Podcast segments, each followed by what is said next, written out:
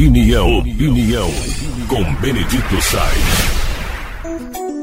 O mundo é feito de materialismo muito mais do que espiritualidade. E divertimento, entretenimento.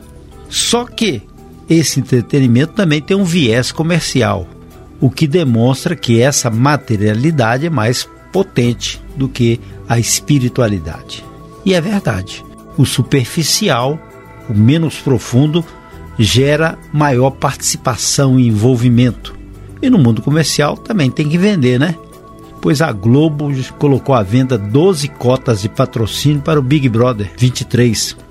Vai começar dia 16 de janeiro.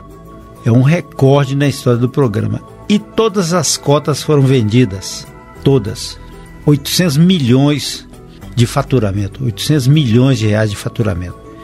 E tem as cotas divididas, né? Tem o o Big, o Camarote, o Brother, e essas cotas são divididas e envolvem esses patrocinadores. Só que dentro da casa também, do, do Big Brother, tem a merchandising. A pessoa vai passar um esmalte, aí aparece a marca lá, paga. Vai tomar um refrigerante, aparece a marca, paga. Tem aquelas disputas, também paga. E tem os correlatos, que é quando o participante vai para o, o programa Encontro, e ou então vai na Ana Maria Braga. E tem ainda o Multishow. Todo um conceito que cria uma, uma capilaridade aí global.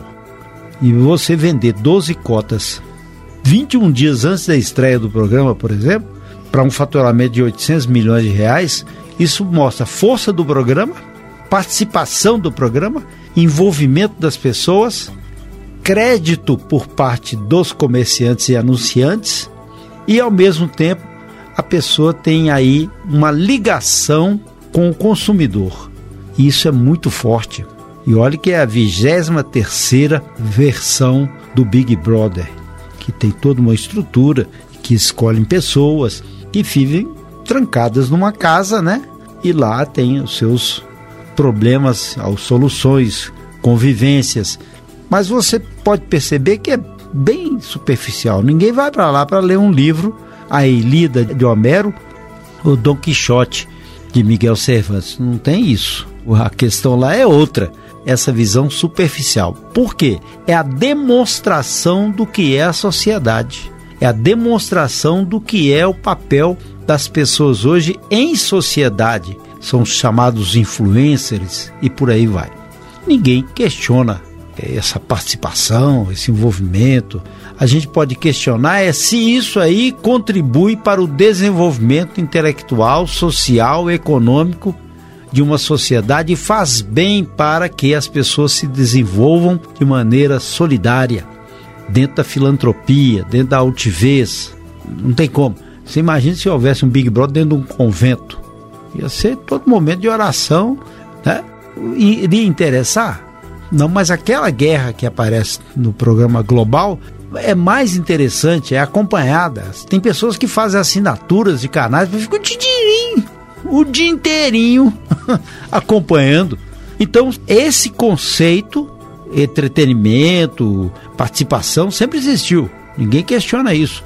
Mas é a questão do superficial, do vulgar, daquilo que não faz projeções modificações para aumentar a altivez e a capacidade das pessoas na vida comum, no dia a dia, no tete a tete. Ou então só querem ter essa luz é, brilhando, porque ali é um foco, ali pode render fama, pode render contratos.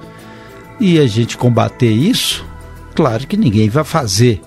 Tanto assim que antes de começar o programa, já tem 800 milhões de reais em caixa para manter toda essa festa, onde você acompanha através das telas midiáticas. E as pessoas lá dentro fazem tudo para vencer a prova e, ao mesmo tempo, ganhar os holofotes da vida.